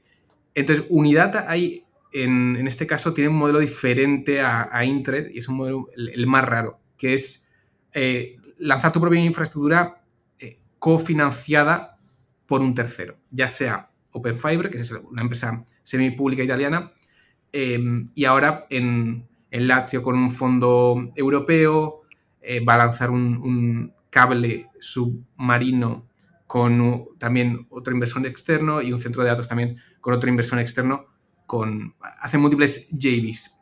Entonces, una empresa que siempre consiga un contacto de, contacto, alguien que les cofinancie las eh, infraestructuras. Ese tipo de infraestructuras cotizan, o sea, siempre cuando Telefónica ha vendido la fibra óptica de Brasil, pues siempre no ha sido un múltiplo barato porque se entiende que, mm, o sea, al final lo que pasa con la fibra de Internet es que no hay coste incremental de que eh, circule Internet por tu, por tu infraestructura. Es decir, si yo tengo fibra en una región y te construyo por encima, pues vamos a hacernos una competencia en precio eh, teóricamente hasta cero, porque como no nos cuesta, em, digamos, ese servicio, por lo tanto, las diferentes compañías históricamente se han respetado las geografías porque saben lo que va a pasar si, hay competencia de precios. Entonces, eso lleva a que em, la fibra en, diferentes países sea, sea, un activo pues con gran valor terminal, eh, un activo de infraestructura y normalmente suele ser caro, caro de hacer. Eh, encontró su método con yendo un poco a regiones un poco más alejadas. Unidad ha encontrado su método con cofinanciaciones y bueno, me parece una empresa un diferente, pero es muy especial porque, bueno, a mí me recuerda mucho a que si Equinix le dicen, Equinix es una empresa de, de, centros de datos, ¿no? Pero a veces dice, no, vamos a hacer un proyecto que el fondo de pensiones de Singapur nos va a invertir. Pues bueno, eh, a Unidata no le invierte el, el, fondo de pensiones de Singapur, pero le invierte el fondo X europeo en la fibra óptica mm, submarina. Parece que eh, no sé qué fondo de Arabia Saudí les va a invertir. Bueno, pues es una empresa un poco especial y, bueno, una temática que, que, es de crecimiento estructural y, y que la fibra pues eh, viene a Italia y, viene para, para, quedarse. Sí, eh, yo creo que esta, este tipo de inversión, sobre todo el de, el de la fibra, es, es, apto solo para inversores que se encuentren dentro de ese rango de eh, cenizo. Porque lo primero, el primer argumento en contra que te puede decir alguien cuando le hablas de, de fibra y de internet es precisamente el 5G y mm. Starlink, ¿no? Y precisamente mm, aquí la tesis es que eso mm, todavía no, no es eh, práctico a día de hoy. Sí, que Starlink son 100 euros al, mes o no, es, una cosa carísima. Y bueno, que está, que está, por, está por ver. Es verdad que en Estados Unidos el cable se ha visto muy amenazado, pero claro, es que el cable no es fibra, no, no tiene el potencial de tener eh, máxima velocidad. Entonces, al cable le están atacando con fibra en parte y con, y con 5G. Entonces las charter de turno lo están pasando mal en Estados Unidos, eso es, verdad, pero en principio la fibra eh, se queda. Otra temática también eh, interesante y que mm, creo que confesaste hace poco que, que, mm, te había marcado de alguna manera era la de servicios corporativos. Y precisamente creo que mm, te había marcado o habías aprendido mucho a raíz de la inversión en Franklin Covey. Y te quería preguntar precisamente por esta temática y qué es lo que aprendiste y por qué te gusta tanto eh, los servicios de B2B. Sí, bueno, y esto está relacionado con, lo que comentaba con, con Rodri de, esa recurrencia, ese no tener miedo al trimestre y es verdad que los servicios corporativos mmm, cambian mucho más lento, por ejemplo, que, que, una empresa que vende al consumidor, que si estás con el miedo de, del like for like, cuánto va a ser, que cómo me va a cambiar el margen. Bueno, en servicios corporativos mmm, suele ir más, más lento. El caso de Franklin Covey pues es eh, particular porque mm, yo como inversor privado invertí en, en, verano de 2020 y me pareció una tesis fácil, ¿no? porque Askeladen ya había comentado la tesis, y el COVID no había roto la tesis en, ningún sitio y los resultados, eh, Franklin Covey da, originalmente hacía como un coaching presencial en, empresas, entonces por eso pues, en, en periodo COVID se, la cotización sufrió mucho, pero de mientras eh, existía una transición al online, bueno, no online, sino a la suscripción y a vender contenido eh, como suscripción, y eso y esa sección siempre fue bien. O sea, siempre fue bien en cuanto a ventas, siempre fue bien en cuanto a captación, lo que se metía en el balance. Es decir, eh, vale, la cuenta de resultados de Franklin Covey no era la mejor en 2020, pero siempre tenías eh, como una roca sólida esa suscripción. Y, bueno, pues por eso me parece una tesis sencilla que, salió muy bien y he aprendido a apreciar eh, estas compañías, ¿no? Servicios corporativos, cambian poco a poco y, esa recurrencia me, vale mucho. Y una empresa que ahora mismo pues, tiene peso bastante relevante es Awardit en el portfolio, que da servicios de fidelidad para empresas, es decir, los programas de puntos, que son los programas de puntos de, de las aerolíneas, etcétera. Y bueno, es un servicio para, es como para compañías, pero también para consumidores, ¿no? Porque Awardit también gana dinero cuando el consumidor canjea los puntos. Y, bueno, pues creo que tiene esa recurrencia en parte. Y la parte del consumidor, donde sí que es un negocio un poco más eh, cíclico, se podría pensar, tiene un carácter anticíclico eh, en el sentido de que cuando viene una crisis, la gente canjea más los puntos que tiene, ¿no? Los puntos de aerolíneas o del, Carrefour o etcétera, pues como que les ganas más a precio y los gastas más y, de hecho cuando se gastan es cuando Awardit también reconoce la venta. Entonces, bueno, em, me parece un sector bastante atomizado, donde, bastante nicho, Aguardia es una empresa de, 100 millones de euros y donde, bueno, tiene esos factores de recurrencia, crecimiento y, mucho, eh, toda Europa para, expandirse. ¿Te suena a IMIA? Sí, me suena a IMIA, sí, sí. Es de justo de eso, de, de canje de puntos de aerolíneas. De hecho, creo que ha vendido una de sus empresas que tiene todo el holding, que era de eso, creo que era de Aeroméxico o de LATAM. La han vendido por 300 millones y lo tiene en caja ahí y la verdad que está cotizando pues a prácticamente eh, caja neta. Entonces, bueno, yo la estuve mirando así un poco, pero la verdad que no, el negocio me parece complicado. Entonces dije, guau, eh, esto le tengo que dedicar muchas horas para entender un poco los KPIs y, para, dónde, para dónde puede estar esto en, en cinco años. Es, interesante porque creo que eh, Aimian no invirtió en Carlytics en su día. Creo que en su hizo, o sea... Sí me suena, sí. Em, que están bastante... Pero salieron, salieron arriba, creo, o algo así, sí. Puede ser. Pero eso, que está bastante al día. Y el tema de em, eh, puntos de fidelidad, un tema que me gusta, eh, bueno, y en tarjetas de regalo, es el concepto de breakage, que no sé si conocéis, que es eh, si tú gastas, o sea, si tú tienes 100 euros en tarjetas de regalo, siempre hay gente que no se las gasta y muchas caducan. Entonces hay siempre un 5, un 10% que va eh, directo a beneficio. O sea, es, o sea, tienes el margen bruto del 95, vale, X, pero es que 5 o 10% directo a, a EBIT. Es un concepto o sea, te, refieres que hay una parte que es la venta, que es la venta que ha pasado en ese trimestre, ¿no? Y otro que dices, es que se han caducado los de años anteriores que he provisionado, ¿no? Sí. Entonces ahí te llega al, al, EBIT, sí. Qué bueno. Es bonito. Genial, genial. Otra temática que te voy a ir lanzando porque sabes que nos encanta escucharte y todo lo que podamos alargar pues eh, lo vamos a hacer. Y mm, precisamente tenía ganas de hablar contigo por, por esta temática que yo creo que mm, no sé si por tu background ingeniero quizá tú puedes tener ventaja, pero mm, a mí particularmente, pues son empresas que mm, a nivel de fundamentales y de eh, a nivel financiero, pues me parecen muy atractivas, pero que después, pues obviamente con el, con el producto, pues no, no me siento tan cómodo y no lo llego a entender tan bien. Y estoy hablando de empresas industriales y la temática de la electrificación, ¿vale?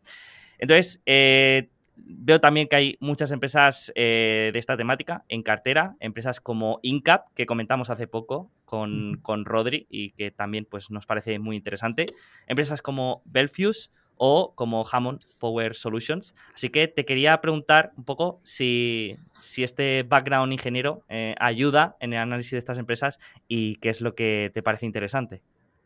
Vale, bueno, no, sé si ayuda, ¿eh? no sé si ayuda, pero bueno, quizás sí. No sé. vale, bueno, el, caso de Incap y de los, eh, digamos, ensambladores de, PCBs, etcétera, es, muy interesante porque es un sector también muy poco sexy, igual que las consultoras, integradores, un sector que en principio mm, hay competencia perfecta, pero luego mm, se ve que no es así. Entonces, em, porque como creo que escuché vuestro episodio, efectivamente no hay propiedad intelectual. Incap no tiene ni un conector especial, ni, ni tiene unos componentes eh, magníficos. los componentes son los de todo el mundo. Eh, Incap fabrica en, India, que eso, bueno, ya por eso me parece bastante interesante, ¿no? Eh, que, con todo el conflicto que hay con China, pues yo querría estar expuesto a, fabricación india, porque India también es un poco el, ojo derecho de Estados Unidos frente a China también. Entonces, bueno, no tienen nada especial en cuanto a know-how, pero sí que eh, los MS eh, eh, crean una relación muy estrecha con la empresa fabricante. Es decir, una empresa subcontrata la fabricación, ya deja de hacer eso y mm, la relación con empresas como Incap es muy estrecha y no se puede... Mm, casi es imposible... casi es imposible dejar esa relación porque no solo es que fabriquen cosas, sino que ayudan en el diseño, ayudan en el testeo, prototipos, eh, conseguir qué componentes y estos componentes o estos componentes, o sea, se, se convierten como en, consultores de fabricación eh, para la, empresa eh, productiva. Y advisors, ¿no? Un poco. Sí. y, luego, a nivel y luego también hacen la distribución, es decir, digamos, cada vez copan más y más eh, partes de, lo que consiste en, fabricar algo. Eh, tu cliente, pues ya cada vez sabe menos, ¿no? Porque ya ha dejado de fabricar. Y entonces, es verdad que conseguir un nuevo cliente siempre es difícil y, por eso hay que. Por eso eh, el, mix de clientes tiende a concentrarse mucho y tienen que hacer adquisiciones para intentar diversificar el portfolio de clientes pero los clientes que están eh, es, difícil que, se vayan. Entonces, eso es lo que veo de atractivo, em, esa eh, recurrencia eh, y esa visibilidad, porque el cliente igual al principio subcontrata el 10%, pero el siguiente año subcontrata el 15%, 20%. Entonces, estas empresas tienen una mezcla de visibilidad, crecimiento, em, retorno sobre el capital muy bueno y esa relación con el cliente pues eh, no cautiva, pero bueno, es, una relación muy estrecha. Y luego también pasa, también yo creo que con, como con las consultoras, que es un sector bastante ordenado en que no viene uno y ofrece un precio, o sea, el precio mucho más bajo no puede ser porque el, margen bruto es, es, el 30%, pero no es que venga otra y te ofrezca 20% menos porque no te lo puede ofrecer. Entonces, em, es un sector que tampoco compite muchísimo en precio, eh, porque los precios son bajos, y compiten en dar servicios y, en integrarse con, el cliente. Entonces, esto es Incap. Eh, Incap ha crecido tanto porque sus clientes fabrican, eh, son productos verdes, ya sea eh, inversores o conversores para placas solares, y es de ahí donde viene todo ese crecimiento orgánico, donde otras empresas comparables no tienen ese crecimiento orgánico. Es, viene un poco del, del mix de clientes. Entonces, eso sería Incap, que es la fabricante. Eh, Belfuse es un caso curioso de empresa muy antigua de conectores y fuentes de alimentación, que es un turnaround donde no se entendía como una empresa de conectores no podía tener márgenes del 10, 15, 20, tenían... O sea, históricamente creo que había gastado en adquisiciones 300 o 400 millones y capitalizaba 300 millones. O sea, eh, se había destruido valor de forma increíble hasta que llega un nuevo CFO eh, de hecho, eso CFO, que actúa como CEO y da la vuelta a la empresa y, bueno, empresas comparables como eh, Anfenol han sido pues, eh, compounders históricas, márgenes históricos, EBITDAs del, del 20% y poco a poco Belfuse está intentando subir los márgenes de sus conectores y, además pues tiene una exposición al no coche eléctrico, pero a los vehículos eléctricos donde fabrica conectores pues, concretos para, para eso es verdad que de las ventas pues, es el, 10% y crece mucho y ahora mismo pues la valoración pues no puede tener mucho efecto, pero dentro de unos años va a ser muy interesante. Y luego Hamilton, eh, no, Hamilton Power Solutions es una empresa de transformadores. Históricamente hace transformadores, bueno, a mí todos los seguidores de ICER me, dicen que, son, que es un sector muy commodity eh, y puede que lo sea, pero a día de hoy hay una escasez brutal de, de transformadores y esto viene de que es verdad que la sociedad eh, tiene una electrificación desde hace 3-4 años, pero si tú necesitas cargar un coche eh, en, una, eh, en un barrio, no pasa nada. Si quieres cargar dos, no pasa nada. Pero si quieres empezar a cargar 10 y encima con carga rápida, la infraestructura no da, no, da para esa, esa, carga. Entonces, llega un momento donde la infraestructura de, distribución y, transmisión hay que actualizarla y es donde entran en juego los, los transformadores en, España, de hecho, hay una empresa vasca que salió a cotizar que se llama Arteche, que, también está en el sector de, distribución y, transmisión. Entonces, ahí es verdad que eh, estamos jugando electrificación, sí, pero digamos, el, cambio, o sea, ha llegado la ola de electrificación que ha llevado a, la necesidad de invertir en, cambio de infraestructura de, de electricidad. Entonces, bueno, o sea, las tres empresas, tanto Incap, HPS eh, y, y son muy, muy diferentes, pero bueno, yo también las suelo agrupar en, el grupo de, electrificación. Es tu manera de hedgearte de los riesgos de autopartner, ¿no? efectivamente, también eh, lo pienso así, sí, sí. es lo que, sí, sí. No, a mí me parece muy interesante. Eh, de hecho, me parecen sectores en los que tienen muchos vientos de cola, ¿no? A largo plazo de la, electrificación. Y lo que tú comentas de los transformadores, eh, es muy importante el controlador de frecuencia de, los del mercado energético, eh, sobre todo la parte de distribución. Y es donde más da problema y, estoy seguro de que la mayoría necesita actualizarse para poder eh, hacer todo el cambio a coche eléctrico, también para las renovables. El autoconsumo también es muy importante a la hora de, utilizar la red de distribución. Totalmente. Y además, lo que tú has dicho, es evidente que la electrificación viene y es el consenso, em, pero las empresas quizás líderes, diríamos, pues Tesla o las de inversores, ¿no? Em, bueno, ahora se me ha ido el nombre, pero SolarEdge y, y, la otra, pues, son empresas que todo el mundo sabe que son líderes, que, que, también a su vez tienen mucha competencia, ¿no? Porque ese liderato se lo quieren disputar. Entonces, bueno, hay que intentar jugar eso, pero a ver si encontramos otras formas. ¿no? Dar una vuelta, ¿no? Sí, sí. A la tesis. Segunda derivada. Eso es eso. Esto dice eh, Valcarreras. efectivamente. Lo dice, mucho. Tal cual. Sí, sí. Genial, genial. Pues te lanzo la última, porque si no, yo estaría dos horas más hablando. Y te quería proponer hablar de una temática que yo creo que para muchos será franquicia de Iceberg de Valor, porque mm, la has comentado de manera frecuente en el podcast. También publicaste una tesis de inversión, creo que en tu canal en inglés, y es el de las apuestas y juego. Y a pesar de que ha ido bastante bien con, con, algunas empresas, pues todavía a día de hoy tenemos empresas como Evolution Gaming, como Flutter Entertainment o como Inspired entertainment. Entonces, em, me gustaría preguntarte qué te sigue gustando de este sector y qué ves atractivo en estas empresas.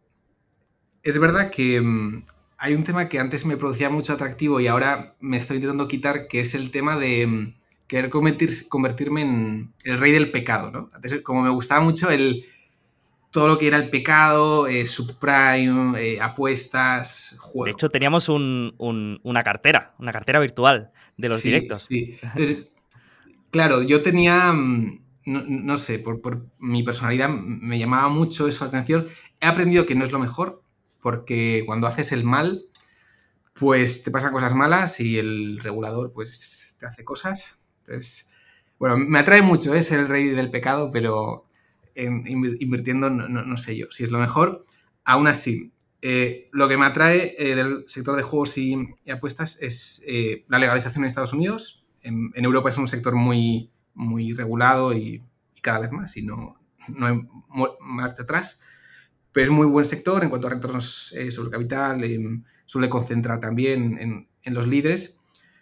Y es un poco lo que me extrañó hace tres años, me, pues me sigue extrañando ahora, que, muchos estados estadounidenses no tienen permitido apostar. Eh, California, tú en California no puedes apostar en eventos deportivos eh, y mucho menos jugar al casino online y parece que no tiene sentido, ¿no?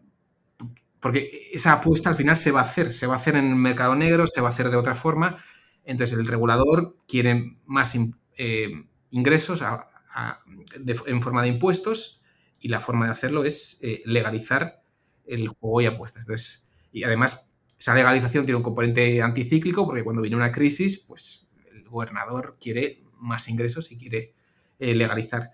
Entonces, bueno, mm, lo que me, sí, lo que me resultó atractivo me sigue pareciendo atractivo. Eh, Estados Unidos está yendo más lento de lo que esperábamos, claramente.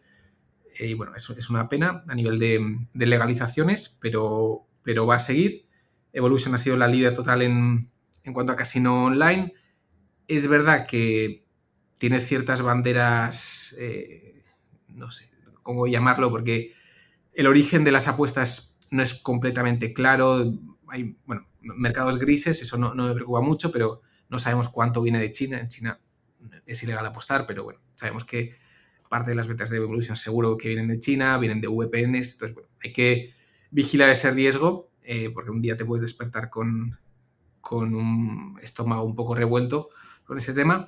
Y bueno, Flutter eh, es la propietaria de, de varias casas de apuestas, aquí Betfair es la más conocida, y, bueno, la cosa es que en Estados Unidos tienen la casa de apuestas líder, que es eh, FanDuel, y bueno, pues no deja de ser una franquicia, un activo, o sea, la, mejor compañía de apuestas en Estados Unidos, que es la región de crecimiento, con ventas limpias, ¿no? quizás en evolución no son tan limpias, y eso me, me atrae mucho en un sector que tiene un componente tecnológico y donde tú, o sea, ya con 50 millones o 100 millones no haces eh, un, libro, de, una aplicación de apuestas, ¿no? Cada vez la barrera de entrada de, a nivel tecnológico es cada vez mayor en, las apuestas y, eso me, atrae mucho. Y luego eh, Inspire es verdad que tiene muchas máquinas tragaperras que a mí, bueno, eh, también me gustan las máquinas tragaperras como inversor porque tienen recurrencia, tienen un componente muy resistente a ciclo y además siempre me atrae mm, el tema de, digamos, generación distribuida y que tú puedas ir reparando máquinas, esa densidad de rutas, ese tipo de negocios me gustan mucho porque en su día estudié mm, la empresa de fotomatones, eh, que fue, creo que hice un capítulo que fue un por 200 en su día, la empresa de fotomatones es británica y bueno, me gustan ese tipo de negocios de, de densidad de ruta, de reparaciones, etcétera. Eh, bueno, entonces Inspire tiene, tiene eso, tiene eh, partidos virtuales que no sé si la gente conocerá, pero hay gente que apuesta, o sea, tienes como un videojuego donde es todo ordenadores, o sea, es, un número aleatorio que sale en el ordenador y entonces los jugadores hacen cosas y meten un gol. Bueno, pues la gente apuesta a eso. O sea, son partidos de tres minutos y la gente eh, le mete, pues, es como el Madrid contra el Barça, ¿vale? Cada partido es de cinco minutos, donde, un ordenador por un número aleatorio decide qué va a pasar, la gente le mete dinero. Y es eh, magnífico, es el líder de, ese sector. Y eso y traga perras. Así que bueno, mucho pecado en ese sentido. Nos encanta conocer este lado mm, más del pecado de, Carlos. Y me recuerda mucho la, tesis de, las apuestas a la del cannabis en Estados Unidos. Hay muchas diferencias, pero también eh, me, recuerda mucho. Y no me acuerdo si en tu primera visita te hicimos nuestro cuestionario tradicional pero mm, como mm, hace ya unos años y seguro que han cambiado muchas cosas, pues queríamos volver a hacerte este cuestionario con 10 preguntas un poco más informales para, conocerte mejor. ¿Qué te parece? Muy bien. ¿Te ves preparado? Vale. Pues te lanzo la primera. Eh, aparte de, todo el seguimiento que haces de, de empresas y de temáticas, ¿Qué dirías que estás intentando aprender ahora mismo, ya sea una industria, una temática, una empresa, pero en qué estás enfocado en intentar aprender? Bien, em, ahora me he estado mirando bastante el sector de, em, máquinas de automatización de la producción. En, son un sector de, hacer máquinas para em, empaquetados, etcétera, que, eliminan eh, labor manual y eso, pues, en un mercado laboral tal como estamos, que no, no hay gente, pues eh, me interesa mucho. Además, por eso y porque es un sector que ha sufrido mucho por cadena de suministro y, yo creo que el tema de cadena de suministro está, se está solucionando de forma muy rápida. Pues bueno, es, algo que me estoy mirando. Y luego eh, negocios de un poco de administrativos y, de gestión de impuestos y así, pero bueno, es un poco más incipiente. Una bandera roja de desinversión inmediata. bueno, eso para mí es eh, encontrar que alguien ha mentido claramente. Entonces, para mí es muy importante hacer el, bien el análisis de cuando esta persona dijo esto, ¿qué sabía? ¿no? O sea, si ha habido un deterioro después o si no es el más listo del mundo, vale, bien. Pero si tú mm, te cercioras de que en ese momento sabía algo, dijo lo contrario, es, eh, esa es la, bandera roja. Y pondré como bandera amarilla citar a Warren Buffett. Es como. No, me gusta nada. lo sabía, lo sabía. ¿Odias a Warren Buffett? No, no, no. Es un ídolo total, pero cuando un empresario cita a Warren Buffett, no sé, digo, no sé qué me quieres vender. Porque, claro, Warren Buffett es el mejor inversor de la historia. Tú estás hablando con inversores. ¿Por, qué me estás eh, dando esta música para mis oídos? ¿no? ¿Qué, qué, qué ocultas? Entonces, no me gusta. Total, total. Eh, eso, eso me gusta mucho. Y, es verdad que, se cita bastante, eh, ya no a Warren Buffett, sino también, pues, eh, ya sea Steve Jobs o, personajes de, éxito. Y, creo que yo también estoy de acuerdo, que no es, no es una muy buena señal. Imagina que te dan una posibilidad de dirigir una empresa y es la empresa que quieras. Mm, ¿Qué empresa te, gustaría dirigir y, por qué? Bueno, en general, yo creo que no sería buen, emprendedor o no, no, me gusta mm, venderle cosas a alguien, no me gusta convencer de nada a nadie, entonces em, yo, sería un poco eh, gestor más em, convencional de, intentar mejorar cosas, de, pues, pues, de hacer cosas más eficientes, de tener una estructura de incentivos correcta, de ir eh, mejorando indicadores, ¿no? ¿no? tanto de tener la mejor idea del mundo, etc. Entonces, bueno, pues eh, ya sea Faster o, en, el portfolio, ¿no? FinLogic, que hace etiquetas, me gustaría bastante. Y un poco también por dar una alternativa, em, y ya sí, sería ya la tarea más creativa, que no sé si se me daría también, sería Spotify. Yo en Spotify me gustaría ser CEO para proponer cosas porque se pueden hacer mucho mejor, ¿verdad, Sergio? Eh, no sé, em, ¿tú qué opinas? Sí, sí. Eh, de hecho, a mí si me hicieran la pregunta, también yo, yo lo he pensado muchas veces y a mí Spotify yo creo que sería una de las candidatas. Es una empresa que no ha cambiado en 10 años, ¿no? Bueno, bueno, sí que ha cambiado, sí que ha, cambiado bastante. Em, por curiosidad, ¿hay algo que, que, tú cambiarías el primer día? ¿Que llegarías eh, entrarías por la puerta y dirías, a ver, ¿quién es el responsable de esto? Vamos a hablar. Eh, bueno, a mí eh, el tema del, integrar podcast me gusta, pero en, la pantalla lo haría, de otra forma, ¿no? No, entiendo muy bien, o sea, tengo que ir como a mi librería, mis episodios, no, es un poco rollo ese tema. y luego, a ver, sí que es verdad que tiene toda una opcionalidad de, entradas, que sí conciertos, que sí, que sí camisetas, que bueno, que, parece que lo tiene en la mano y no, no hay avances claros. Sí, sí, sí. Es algo que de lo que hablan desde hace mucho y, todavía pues es, bastante pobre. Estoy, estoy completamente de acuerdo. Otra cosa que nos gusta siempre conocer son los errores de otros. Siempre está bien conocer los errores de otros y en este caso te queríamos proponer un, un error de emisión bueno, eh, durante el periodo del fondo, mira, este año en, Polonia, claramente, no me fustigo mucho porque mm, creo que son, empresas ilíquidas, o sea, no, son muy líquidas, por lo tanto, bueno, tengo que, mm, no, se puede hacer todo, ¿no? Entonces, eh, Spirosoft y Sunex, eh, Sunex hace bombas de calor en Polonia, la acción ha multiplicado por, por 3 o por 4, y yo les mandé un correo para hablar con ellos, no me respondieron y al final, pues de estas que deja escapar. Spirosoft es bastante líquida, esa también pues se, ha escapado. Y, es curioso, en el 2021 yo conocí a una persona que me recomendó EIDF cuando salía a cotizar. EIDF es una empresa de, paneles solares industriales en España y una acción que hemos multiplicado en, un año 20 veces. Me, y me leí el prospecto y no la supe ver. Y mira, pues que, bueno, que no lo supe ver. Es decir, no, es que eh, la conocía y, se. Es decir, que fue un error de análisis, no un error de omisión. Pero mira. Sí. ¿Un libro que suelas recomendar o regalar? Bueno, yo siempre he hablado bien del pensar rápido, pensar despacio. Eh, mm, me lo tendría que leer otra vez por si me sigue gustando tanto. Y también lo, lo, de 12 reglas para vivir de Jordan Peterson, creo que puede estar bien según en qué fase vital estés.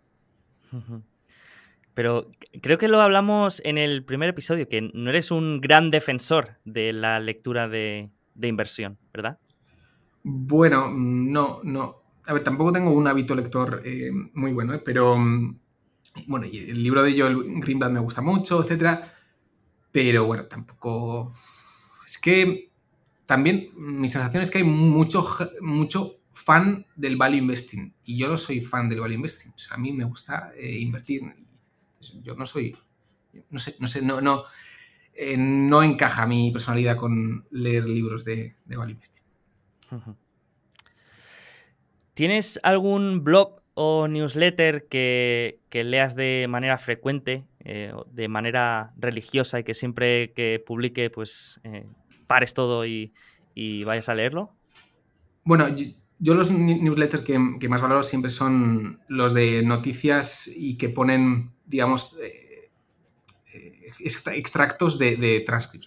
De hecho, de transcript es como una newsletter de que te saca, pues, se está hablando de estos temas y y no sé quién ha dicho en la conferencia call esto, esto, entonces a mí esas newsletters me, me gusta, me parece sencillo, aportan información, entonces eh, de Transcript lo, leo siempre, en su día Rational Research también tenía un, blog de estos, lo ha dejado de hacer, pero a mí siempre me aporta mucho, ¿no? Porque es eh, información muy concreta y, te saca los temas más interesantes. Y de hecho ahora en, España, eh, Iñaki Loaizola, que es seguidor de Dicero de Valor, también está haciendo un, blog de, ese estilo, así que me, gusta. Recomiéndanos una, acción para, tu peor enemigo. Vale.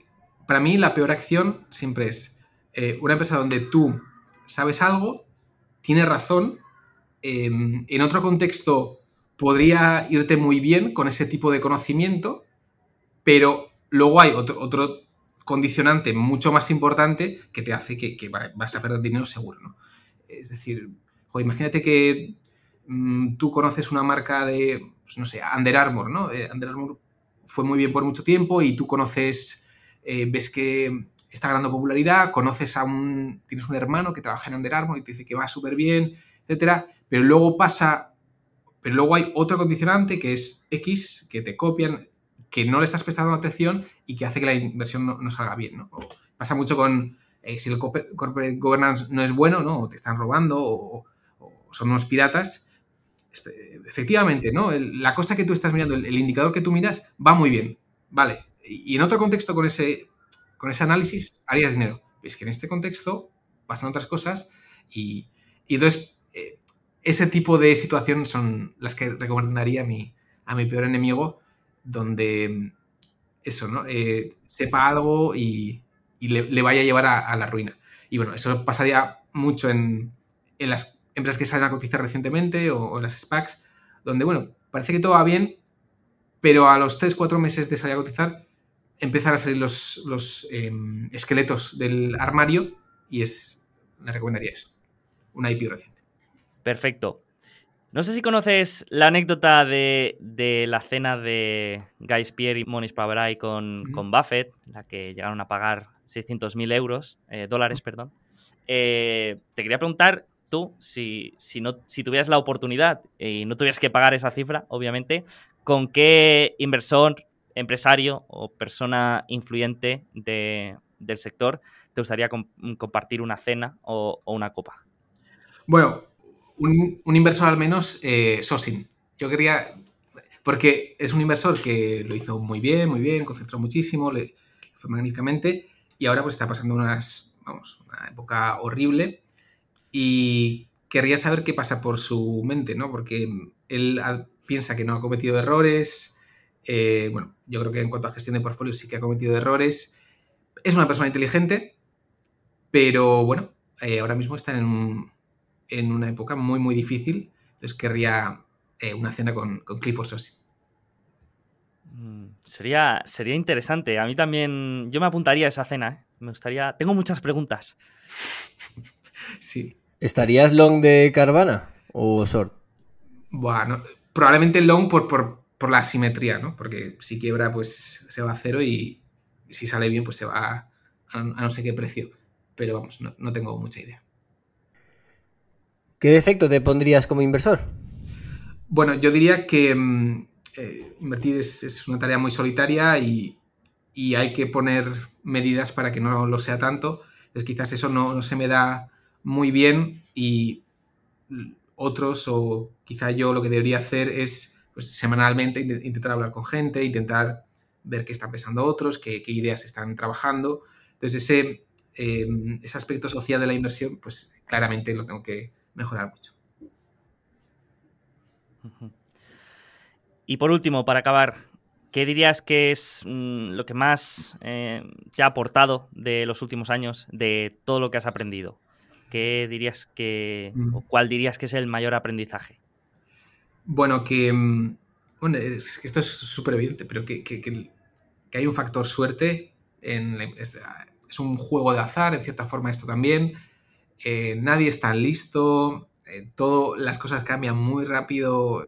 Aquí se hacen eh, héroe villano, todo cambia muy rápido y hay que. Bueno, y, y el ego es, es lo que te pierde. Entonces, bueno, hay que. ¿Algún ejemplo? Bueno, todos estos inversores famosos que con máxima concentración y que parecían filósofos y tal, que luego se ha visto que, que estaban co- corriendo unos riesgos brutales, eh, esos empresarios que parecían magníficos, pero al final, pues que no, que no, al final la marea ha bajado y estaban, estaban desnudos. Entonces, pero yo no, tampoco es que lo supiese ver en el momento, ¿no? Entonces, que, que no es fácil y que hay que estar con los pies en, la tierra. Genial, pues Carlos, eh, nos ha encantado mm, hablar de, tu proyecto, de Cornamusa, de la filosofía de inversión y, de todas las, temáticas de, inversión del fondo o de la mayoría de ellas. Te agradezco mucho que, hayas hecho el, esfuerzo. Sé que no es la parte que más te gusta de asesorar un fondo, pero también tengo que decir que te animo a hacerlo más a menudo porque a la gente le encanta escucharte y además pues en, en tu podcast pues hablas de, de, temas distintos, así que también, también está bien. Pues muchas gracias. Nada, que muchas gracias Carlos. Siempre es un placer tenerte aquí y, y nada, que muchísima suerte con, con el proyecto que seguro que va a ir muy bien y ya te traeremos de vuelta para que nos hagas un, un update. Vale, vale. Eso espero. Muy bien. Genial, pues lo dicho, muchísima suerte con Cornamusa y, y nos vemos pronto, Carlos. Que vaya muy bien. Vale, nos vemos.